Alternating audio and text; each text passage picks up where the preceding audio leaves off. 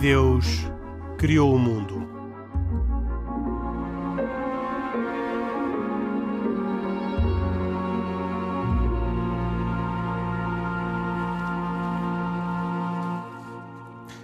Boa noite. Bem-vindos a mais esta edição de E Deus Criou o Mundo. De alguma forma, esta é a primeira edição de um novo ano, um ano contado a partir das férias que agora acabaram. Aqui comigo, Henrique Mota, estão como sempre Khalid Jamal, muçulmano, Isaac Assor, judeu e Pedro Gil, católico, cada um a título pessoal, embora uh, uh, sempre com as suas convicções religiosas, mas nunca com a pretensão de representarem oficialmente as suas confissões religiosas. Nós os quatro, uh, com o João Carrasco nos cuidados técnicos e o Carlos Quevedo, autor e produtor deste programa. Gostava de aproveitar este primeiro programa, depois das férias, para retomar algumas notícias que marcaram os meses de agosto uh, e um, estas últimas semanas e que particularmente foram significativas um, para uh, como expressão do diálogo interreligioso ou, em alguns casos, como expressão de problemas nas religiões. Comecemos por uma uh, boa notícia, aquela que põe fim ou que dá conta de que uh, os Emirados Árabes Unidos e Israel puseram fim a um boicote nas suas relações. A partir de agora, Israel já não é só reconhecido pela Jordânia e pelo Egito, ou uh, na, em termos de antiguidade pelo Egito e pela Jordânia, agora também pelos Emirados Árabes Unidos.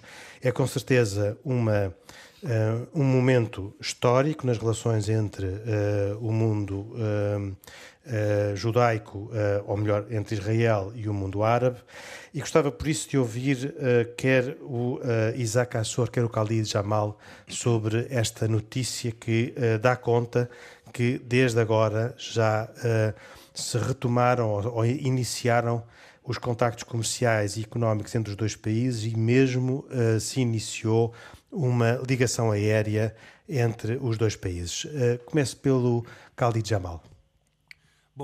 Uh, eu, da mesma forma como vós ouvi como espectador atento e tenho assistido às notícias que dão conta exatamente desse acordo histórico, celebrado, chamado Acordo de Abrão, celebrado no dia 13 de agosto, e que de facto coloca pela primeira vez um país com a influência dos Emirados Árabes Unidos e com todo o peso não só histórico, geoestratégico, com, uh, o, uh, no fundo, plenamente soberano e com uh, punjante economia do ponto de vista turístico e não só, sendo uma referência, diria mesmo naquela zona do ponto de vista turístico, uh, coloca, como disse, os Emirados uh, a inaugurar relações bilaterais e diplomáticas com o Estado de Israel. Um, e, portanto, por mais que isso seja algo que cria algum desconforto a alguns muçulmanos, designadamente aqueles que se sentem incomodados ou que se sentem mesmo injustiçados ou injuriados com a questão delicada que temos naquela zona, designadamente entre Israel e a Palestina, um, o sentimento dominante daqueles que são os cidadãos emiratis, alguns com quem tive a oportunidade de conversar e até mesmo com as pessoas que residem nos Emirados, é essencialmente o sentimento de que uh, pela primeira vez há aqui ou surge aqui mais uma vez a possibilidade de se construir uh, um cenário de paz e um cenário que seja favorável para ambas as partes, não é? Porque a não verdade... há aqui uma traição ao, ao povo da Palestina e aos objetivos e às reivindicações e às lutas que são uh, desenvolvidos em, em, em, favor de um, de um Estado palestino? Oh, Henrique, eu admito que essa possa ser uma leitura e que é legítimo que algumas pessoas, se calhar os palestinianos, possam olhar para isto como uma traição. Agora, o que eu acho é que os Emiratos, ao iniciar relações com Israel, esse não foi o grande objetivo. Aliás, o objetivo é precisamente a aproximação de Israel com uh, todo aquilo que ela depois implica, não é? Designadamente a questão dos negócios, designadamente o facto de, por exemplo, sabe agora que com o iniciar destas relações foi criado o primeiro voo que faz liga Tel Aviv a, a Abu Dhabi e a, Dubai, uh, e, uh, e, é um, e, é um, voo que, por exemplo, sobrevoou o espaço aéreo saudita. Sobrevoou, não, é? não, vai sobrevoar. Vai sempre. sobrevoar com, sim, com caráter regular. Ou seja, foi, foi acordado com, pela, pela Arábia Saudita permitir o, o, o, não é? Os voos de companhias israelitas, neste caso é a El Al que ficou com, com os direitos de tráfego, a sobrevoar a Arábia Saudita, fazendo que o voo, em vez de ter 7 horas, passou a ter 3 horas e 15. Isso precisamente, uh... Isaac, é, é, um ponto que eu ia perguntar mais adiante, mas que aproveito já para, para, para puxar, que é este. Um, a possibilidade de que esse voo sobrevoe a Arábia Saudita tem aqui um significado de envolvimento da Arábia Saudita neste, neste acordo. O que, a, a meu ver, e pergunto se o Isaac compartilha esta ideia, significa que a Arábia Saudita também foi parceira nas negociações e que não seria de estranhar que mais adiante a Arábia Saudita viesse também a não. chegar a um acordo com Israel para o reconhecimento Henrique, não, do Estado não de Israel. É, não, é, não é nada de estranhar, tanto mais que o próprio uh, enviado dos Estados Unidos, uh, que foi na delegação para o, assinar o acordo, chamemos-lhe acordo de paz, acordo de, colaboração, de cooperação, uh, inclusive disse e afirmou que ninguém se surpreenda se nos próximos meses não haja mais um ou dois países da região que irão ter este tipo de acordo também.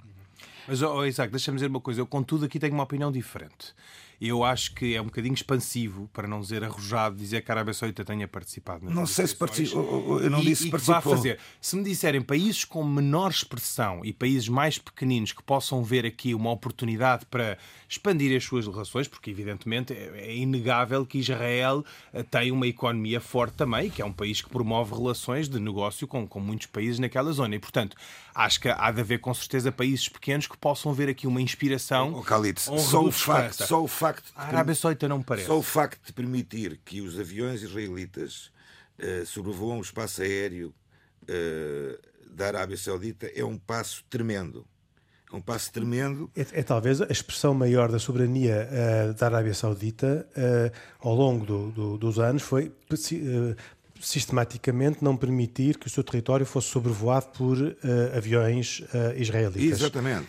Mas uh, deixar agora que este voo, que ainda por cima é simbólico, possa, sub, possa sobrevoar território da Arábia Saudita, parece um passo demasiadamente grande para ser, um, para ser um acaso e não, e não estar envolvido em todo o processo do diálogo que foi necessário desenvolver para este acordo. Sim, de facto, há aqui, há aqui, duas leituras. Uma é, Henrique, é, não se esqueça que os Emiratos fazem parte do GCC, portanto são é um país super próximo, irmão da Arábia Saudita. O que é, o GCC? É? Eu estou a falar do Conselho de Cooperação do Golfo, portanto em inglês a Gulf Cooperation Council. Significa que há seis países ali naquela zona que são a Arábia Saudita, o Kuwait, os Emiratos, o Bahrein, o, o Qatar, que agora já não faz parte desse acordo, como sabem, uh, e Oman, que são os seis países em que há uma espécie de livre circulação de pessoas e bens, à semelhança do que acontece com a União Europeia, e que em que estes seis países, ou cinco países, excluindo o Qatar neste momento, cooperam sobre diversas matérias. Um, Deixe-me só recordar uma coisa que me parece interessante, que foi uh, há uns anos atrás, e de facto há aqui uma, uma, uma, uma clara mudança no panorama das relações entre Israel e os países árabes, porque há uns anos atrás houve um voo que, por manifesto lapso ou por necessidade de uma intervenção e de uma assistência, vinha parece-me que de Israel uh, e houve necessidade de parar na Arábia Saudita. E, portanto, foi um caso muito caricato, porque a Arábia Saudita autorizou que o voo uh, aterrasse em solo saudita, mas que os passageiros não saíssem porque vinham de Israel já, ou que tinham já, passado em Israel. Já, já quando da visita do presidente Trump a Israel, o avião que vinha da Arábia Saudita veio diretamente, veio diretamente da Arábia eh, Saudita, uh, não de Riad, de Riad para, Tel Aviv. para Tel Aviv. Mas se me permitir. Mas, mas, mas isso é uma outra realidade completamente diferente de um voo comercial da companhia de bandeira israelita. Sim, sim, sim, sim, sim. Ouça, não, não tenho dúvidas nenhumas. Eu queria só, se, se me permitir, voltar aqui um bocadinho atrás. O Henrique falou muito bem que depois do Egito em 1979 e depois da Jordânia em 1994, eh, este é realmente o terceiro país do mundo árabe que tem um acordo estabelecido com, de paz com, com, com o Estado de Israel. Mas é o primeiro país do Golfo Pérsico. Uhum. Uh, uh, poderão dizer que houve da parte de Netanyahu uh, alguma cedência, tanto mais que uh, discutia-se na altura os planos de anexação da Cisjordânia e que, na verdade, não foram retirados, mas sim suspensos. Portanto, não houve aqui. É, essa era uma das coisas que estava em não cima houve, da mesa. Não, não é? houve, na verdade, não houve aqui cedência nenhuma. O que houve, sim, foi de alguma forma. Uh, uma, um, um, um, deixar em banho-maria algo que, que estava realmente a aquecer bastante eh, a região e, e, não esquecer que, e o próprio Netanyahu fala isto eh, abertamente agora, estamos a falar de negociações que duraram anos. Isto não oh, durou, isto não foi Deixa-me só terminar, Khalid. Mas o próprio Dubai tem, já antes deste tratado. Tem uma sinagoga a funcionar. Sim, sim, sim.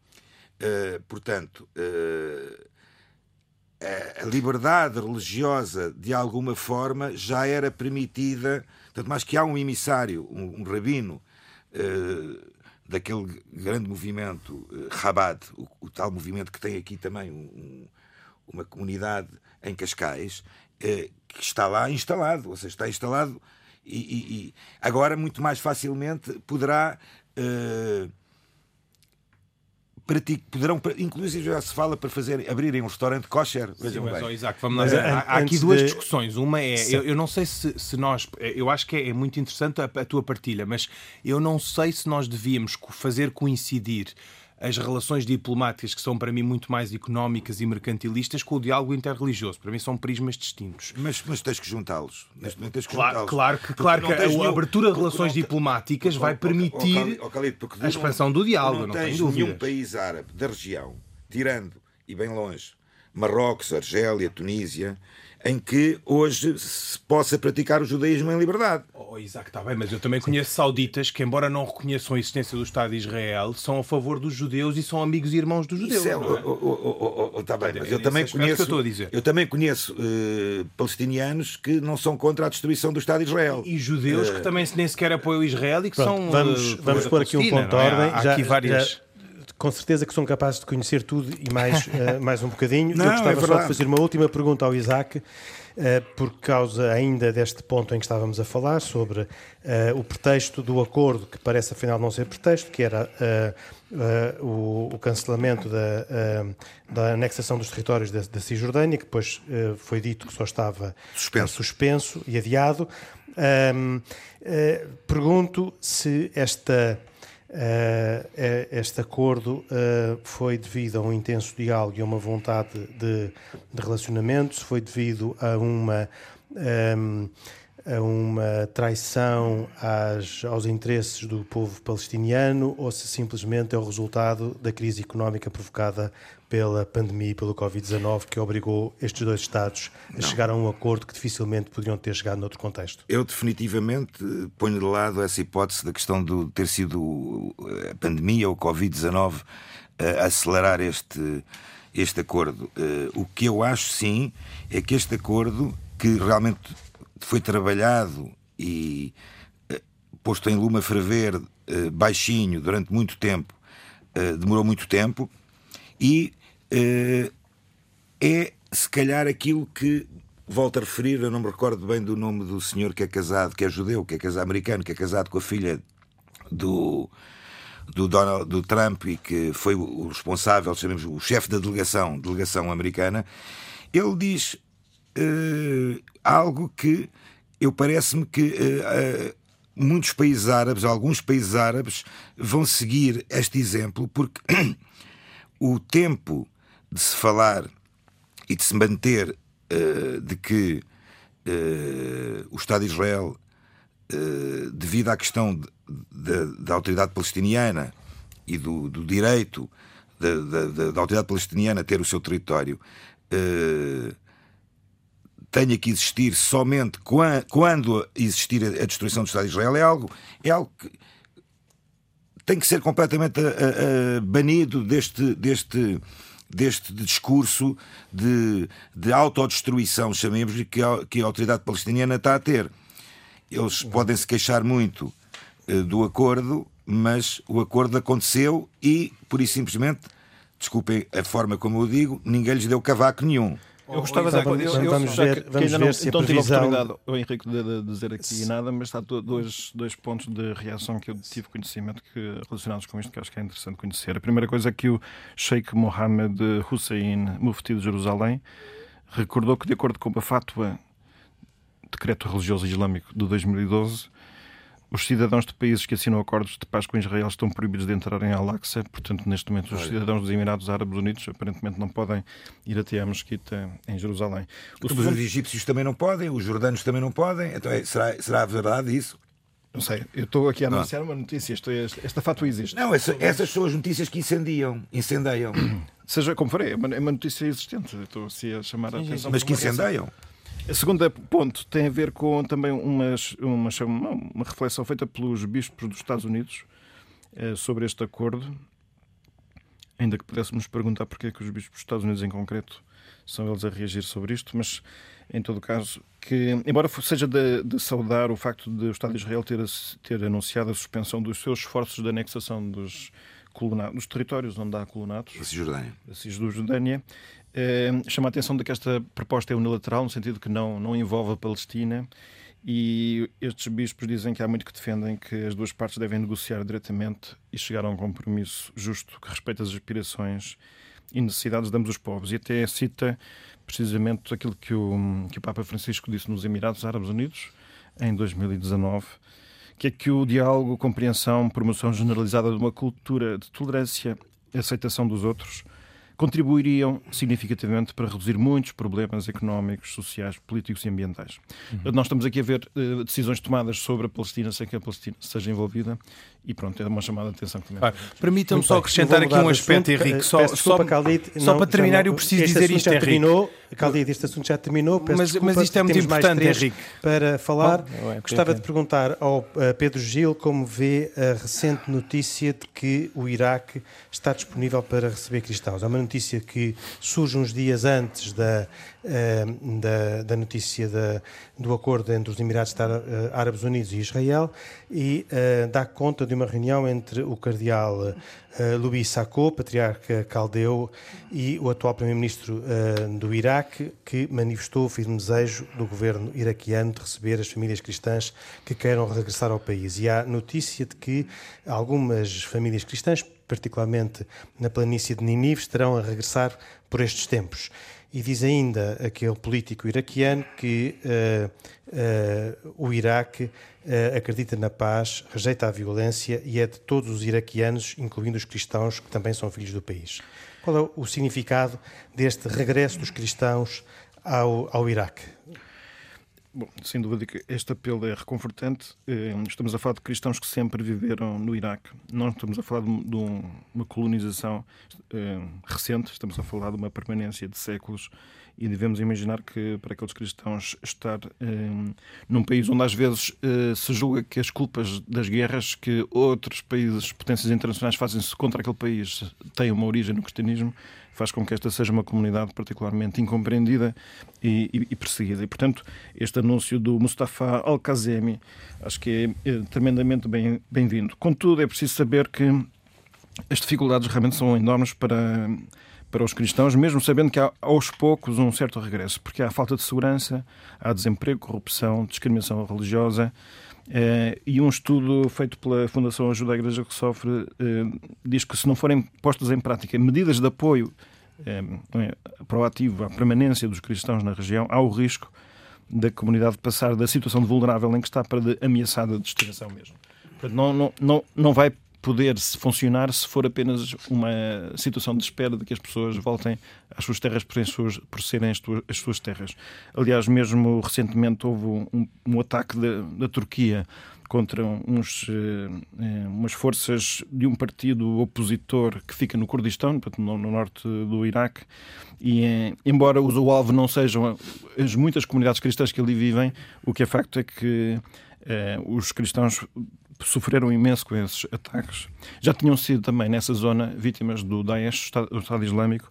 Portanto, a situação de, dos cristãos nessa zona é tremendamente difícil e, portanto, de qualquer forma, por isso afirmações como estas são evidentemente muito bem-vindas. Pedro, qual é a importância do Iraque na, na, na história do cristianismo, na, na própria, um, nas próprias uh, acontecimentos relatados na Bíblia? É a mesma importância que tem para o judaísmo. Eu acho que o Isaac aqui ao meu lado poderá confirmar ou não. Parece que foi no Iraque, no atual Iraque, onde se estabeleceu a primeira civilização após o dilúvio, é segundo o relato bíblico.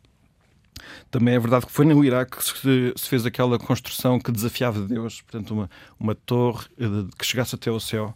Mais que o Grande Israel, o chamado Grande Israel, era. era do, do Nilo até o Eufrates. O Rio Tigre ou o Rio Efrates? Não, do Nilo. Do, do, do, Nilo, ou Eufrates. Eufrates. Portanto, é, e se calhar tem, há pessoas que continuam a ter isso como um objetivo. Há quem tenha. Há quem tenha. É mesmo a confusão das línguas eh, que, que, aconteceu por causa da, da destruição, da, na sequência da destruição da Torre de Babel, também aconteceu no Iraque. Abraão, o pai dos crentes todos e aquele que é o patrocinador deste programa, é, veio de uma cidade que fica Foi o patrocinador também do, do, Acordo de Paz. Calhar, ah, pois é, porque é o Acordo de Abraão, exatamente. Portanto, também o invoco neste momento para que ajude aqui a, a que eu consiga dizer o resto que está aqui. Portanto, ele é da cidade de Ur.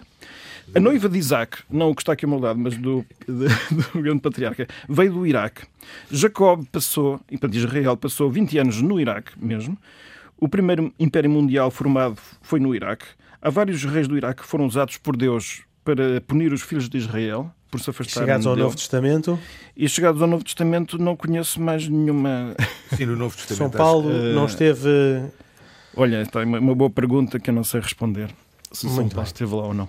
Ele esteve é, na Península Arábica de certeza, agora se esteve ou não no Iraque, não sei. Não, eu por acaso ouvi falar. Tenho uma ideia de ter ouvido que houve uma tentativa do Papa João Paulo II ou do Papa Bento XVI de visitar o Iraque quando tentou refazer os caminhos de São Paulo e que na altura isso não foi possível. Isso, na altura do ano do jubileu, exatamente. Do isso não foi, jubileu, não foi permitido. Não é? Mas neste momento temos nem mais nem menos que o Iraque a convidar o Papa Francisco a visitar o país. Isso é uma notícia que nós temos de junho, inclusivamente. Eh, é certo que antes o Papa já tinha dito que tinha um enorme gosto de, em 2020, tinha dito em 2019 que neste ano 2020 gostaria imenso de visitar o país, acho que já percebemos porque que tal não vai acontecer, mas agora em junho passado o presidente iraquiano Barham Saleh disse tenho a honra de convidar Sua Santidade a visitar o Iraque, berço da civilização e local de nascimento de Abraão. Abraão. Uh, Khalid, antes de, para fechar este, este tema, pergunto qual é que é, do seu ponto de vista, o significado deste gesto de aproximação uh, da, uh, do governo iraquiano aos, aos cristãos? É simplesmente uma forma de suscitar no Papa Francisco uma maior apetência para visitar o país, com tudo o que isso possa também ter de vantagem para o processo de paz, ou é verdadeiramente um sinal de integração entre culturas e religiões? Oh, Henrique, eh, eu, eu acho que há aqui uma coisa muito importante nós temos de perceber, que é nós temos que deixar de, nós, quer dizer, em geral, deixar de eh, entender que um determinado povo, uma determinada religião, uma determinada orientação, seja ela que natureza for, se pode legitimamente apoderar ou empossar de determinados territórios. Ou seja, o Iraque não é só dos muçulmanos, ou seja, apesar da religião maioritária ser o Islão, e evidentemente isso também constituir aqui se calhar um fator de legitimação adicional, digamos assim, o Iraque, como todos os países, do meu ponto de vista, são países onde todas as pessoas devem, uh, uh, para qual devem convergir e devem uh, conviver de forma harmoniosa e sã. E, portanto, Estejam, estejam em segurança. Estejam em segurança, mas repara, mas repara, a questão é, portanto, a Arábia Saudita dos muçulmanos, Israel como os, como os judeus podem, podem reivindicar só dos judeus, é, o Vaticano é. ou a Santa Sé só de católicos. Isto não faz sentido para mim.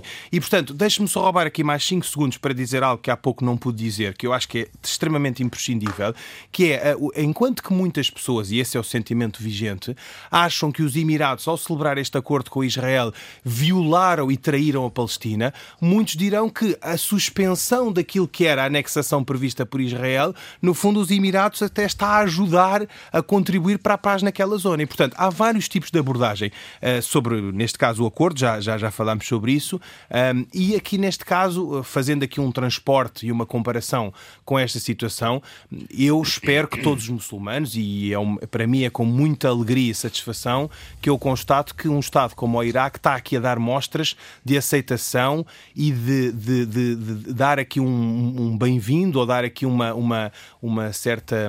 Uma certa uma certa recepção calorosa a todos aqueles católicos, cristãos e de outras religiões que queiram escolher o Iraque como sítio para viver, especialmente considerando que o Iraque, a Mesopotâmia, toda aquela zona, como sabemos, foi o berço da nossa civilização e das três religiões.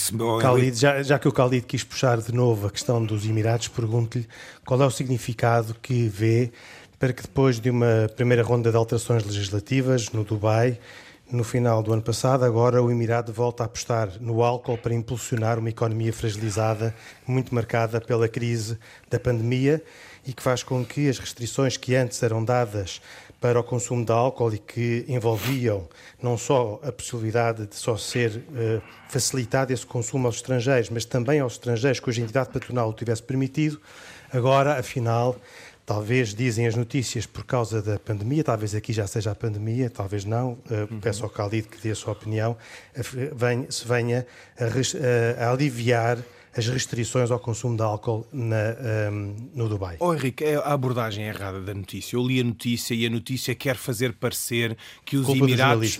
É culpa do. Infelizmente, culpa do sim, eu não conheço é, o jornalista. É uma, é uma, boa solução. Eu não oh, conheço o jornalista, é mas deixe-me dizer-lhe porque é que eu acho que a abordagem é errada. Porque a notícia quer fazer parecer que os Emirados, agora desesperados com uma situação difícil que em que o mundo se encontra, e designadamente o cancelamento da exposição universal no Dubai, querem uh, desesperadamente encontrar setores eh, como o, como o do consumo de bebidas alcoólicas, como sabemos é muito forte a nível mundial, para salvar a sua economia. E na realidade não é isso que se passa. Uma análise aparentemente simplista leva-nos à conclusão que o mercado de bebidas espirituosas e alcoólicas é um mercado de 21 mil milhões a nível mundial, só para termos alguns dados, e a, a, o negócio do álcool e destas bebidas é determinante para várias economias, como naturalmente há de ser determinante para os Emirados. Porquê? Porque são um país com é um paraíso fiscal. E, portanto, é errado, do meu ponto de vista, dizer que o Dubai ou os Emirados está refém da economia do álcool. Acho que isso é absolutamente errado. Só para termos uma ideia, em 2019, antes da pandemia, o negócio das bebidas já tinha caído cerca de 3,5 pontos percentuais para um consumo de 128 milhões de litros, no caso dos Emirados. Uh, dizer que é, também. Que é, que é muito que não é muito separar, se repararmos quando comparado com outros países, só para terem uma ideia. Mas supostamente Dubai... só os estrangeiros é que podem beber, Exatamente. não mas, mas, mas, veja, Henrique, é mas sim, mas olhamos para a percentagem, nós temos que os cidadãos dos Emirados consomem cerca de 3,8 litros por pessoa, quando comparado, como por exemplo, com Portugal, que é um país para nós é a nossa mas... referência, de 12,3. Portanto, mas, quer ó, dizer... Ó, mas essa comparação, não isso é comparar a estrada da beira com a beira da estrada. Não podes comparar. Desculpa, da expressão, não é, não é comparável. Porquê? Porquê, Porque está a comparar uma população que não pode beber álcool. Não, não, não, mas e, Henrique, portanto, repara, não pode entrar na média. Não, não, não. A, a, o grande consumo de álcool não é, não é dos, dos, cidadãos emiratis e não é das pessoas que lá estão, porque os, os Emirados, como sabem, é um país constituído por uma grande parte de expatriados. E, portanto, por que razão é que os Emirados, se é um país aberto, se é um país aparentemente uma nação democrática, se permite que haja igrejas como eu e o Pedro Gil constatámos lá, que as pessoas andem com crucifixo ao peito, por que razão não vai permitir o consumo de álcool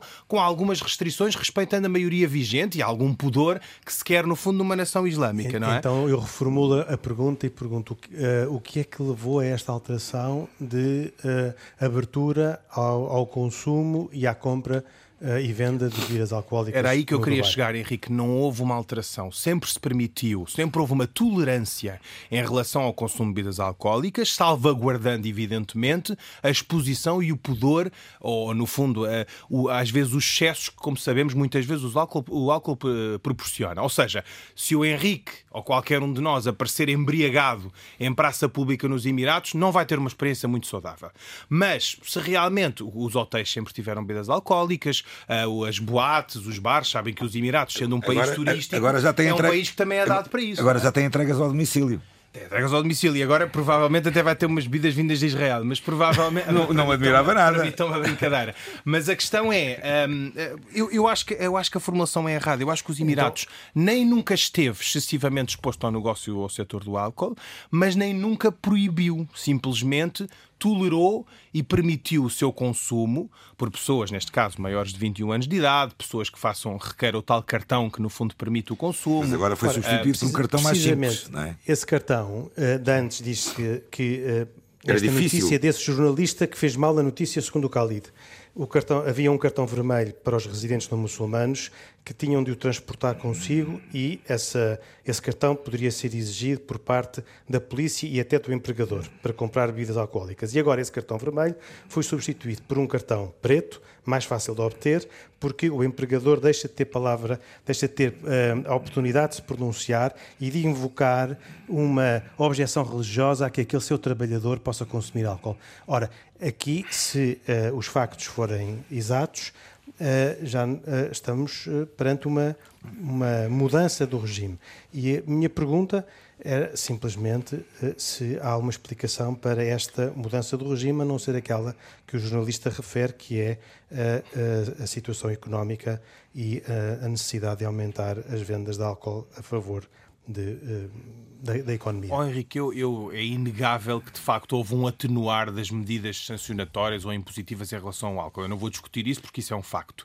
O que eu acho que deve ser dito também é que esse, esse atenuar, digamos assim, ou esse aligeirar das, das restrições e das sanções impostas não se faz por conta de uma economia fragilizada, faz simplesmente por conta de um pressuposto em que deve caber à pessoa individual julgar se quer consumir ou não bebidas alcoólicas e não não simplesmente uh, uh, deixar, no fundo, que o Estado regule, digamos assim, essa sua vontade ou não, ou essa sua uh, inconformidade, se quiser, com relação oh, Henrique, à religião eu, islâmica eu, que proíbe estive, o consumo. Estive com, o Khalid, estive com o Khalid nos Emirados E bebeste uma cerveja?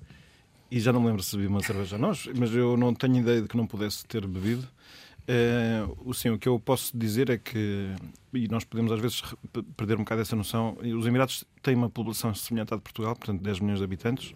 Há 2 milhões que são cidadãos dos Emirados e 8 milhões são pessoas que vêm de fora, não é? É uma, Estamos a falar de 80% da população. É uma, é, uma, é, uma, é, uma, é uma população variadíssima e, e, quando nós lá fomos foi a primeira vez que houve uma missa em público, eh, celebrada pelo Papa, aliás que nós eh, assistimos, tivemos a oportunidade de assistir. De assistir. Um, e com isto eu quero dizer que eu, eu acho que é, é, um país que se rendeu ao facto de que tem que ser um país plural. Portanto, eu não, não, sei qual é que foi a razão pela qual houve estas alterações sobre o álcool, mas não me estranharia nada que estivesse apenas no contexto de um país que, com um realismo pragmático, no mínimo sei dizer isso, um, vai muito. Quer dizer. Um, deslaça muitas das obrigações que seriam óbvias num país que fosse estritamente islâmico. Uhum. Deixa-me só acrescentar dizer que a linha de entendimento que, portanto, tem sido seguida pelos Emirados é a de não intromissão na esfera privada de cada um, não é? Portanto, e, mas, ainda mais sendo um país com 80%. Mas, oh, Khalid, mas segundo aquilo que consta, o grande negócio do álcool é controlado pelos governantes do país. Pois, eu, eu, essa informação não consegui apurar, confesso que fui à procura dela. O tal família Al-Maktoum. Al Mas eu também acho que essa informação não é, não é suficientemente segura ou fidedigna. Daí que eu, acho, daí que eu tenha dito, não, não querendo, evidentemente, uh, apreciar a qualidade Segundo do jornalista ou do trabalho do jornalístico. É? Sim, mas parece-me que é demasiado expansivo fazer essa, fazer essa afirmação e não, e não, não carece de, de fonte segura, pelo menos do meu ponto Agora, de vista. nós fizemos aqui uma referência à liberdade uh, que acho que é muito relevante e oxalá fosse esse o grande princípio do respeito pela liberdade. Mas eu, eu creio saber que em países como os Emirados, como Israel, não sei se isso provavelmente como outros, ou melhor, com a tendência crescente em que existem muitos, também como o nosso, que é um cada vez maior controle da vida das pessoas por, por, via da tecnologia. E eu penso que ambos os países que eu referi estão muito desenvolvidos nisso e vemos uma tendência geral no mundo, até com o pretexto da, da COVID, globalização COVID, e da COVID, COVID, em que nós nos sujeitemos para benefício de uma qualquer segurança de todos, em que a nossa vida fica cada vez mais controlada. Muito bem, podemos passar então ao próximo tema.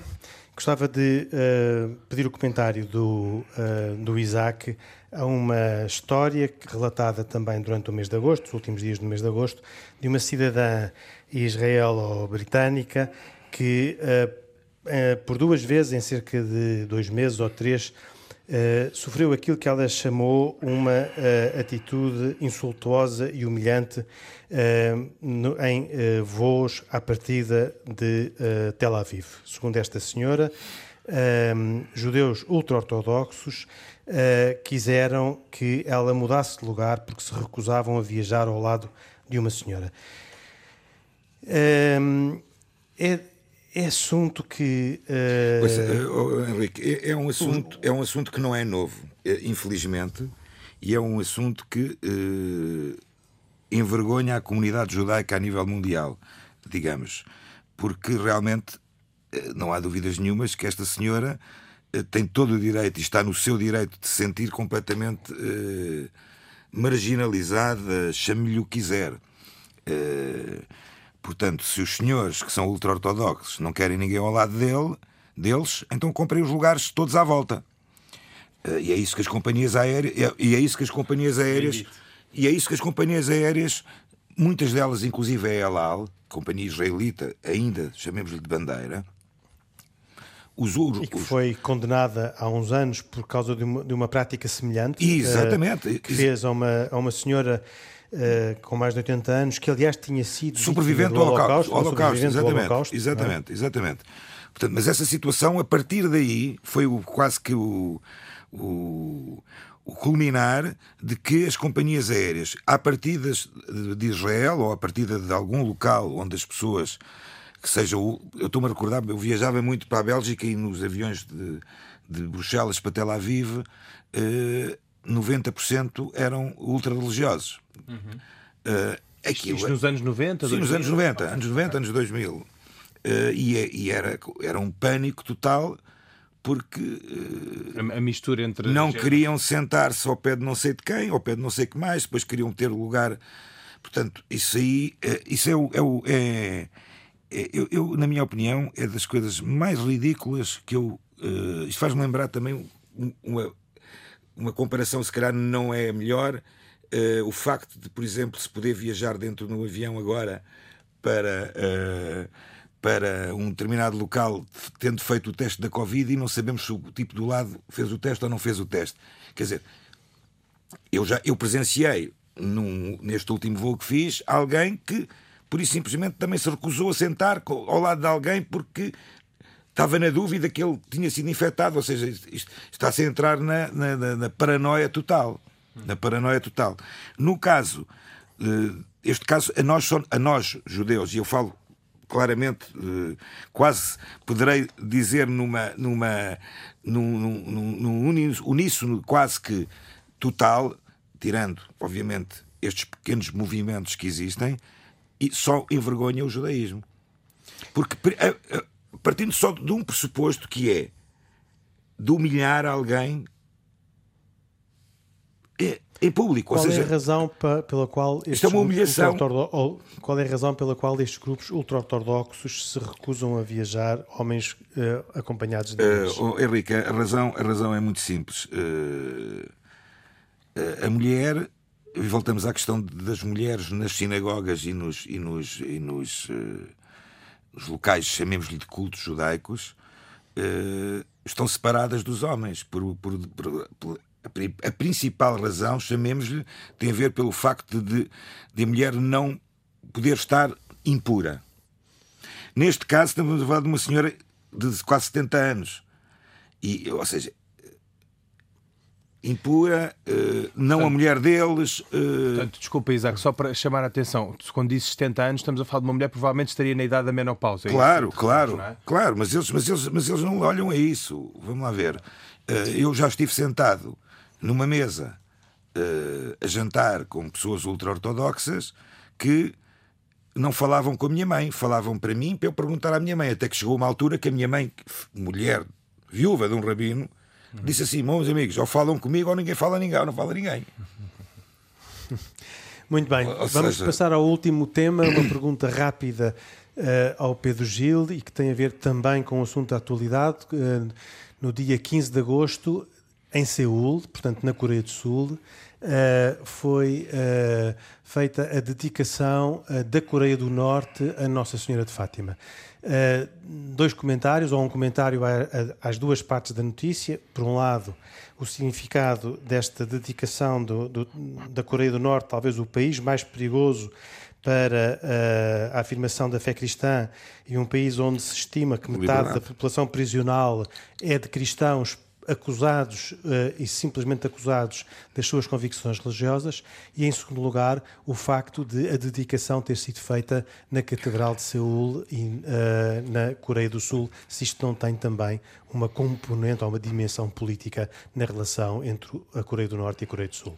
Claro, porque um dos problemas da Coreia do Norte é haver uma divisão entre coreanos que são do mesmo país, não é? Isso por si já é uma situação muito dolorosa. Sabemos que há famílias que estão divididas e que não se veem há décadas. Um, portanto, isso também é uma preocupação, não é apenas a situação dos cristãos, é a situação da humanidade uh, naquele país. A consagração tem que ser na Coreia do Sul, porque na Coreia do Norte, se fosse feita, seria o último gesto daquelas pessoas que, que, que a fizessem. É, é, dramática a situação e, portanto, compreende-se que tenha sido feita na porque Coreia do Sul. A situação é de absoluta intolerância religiosa. Total sem qualquer hipótese.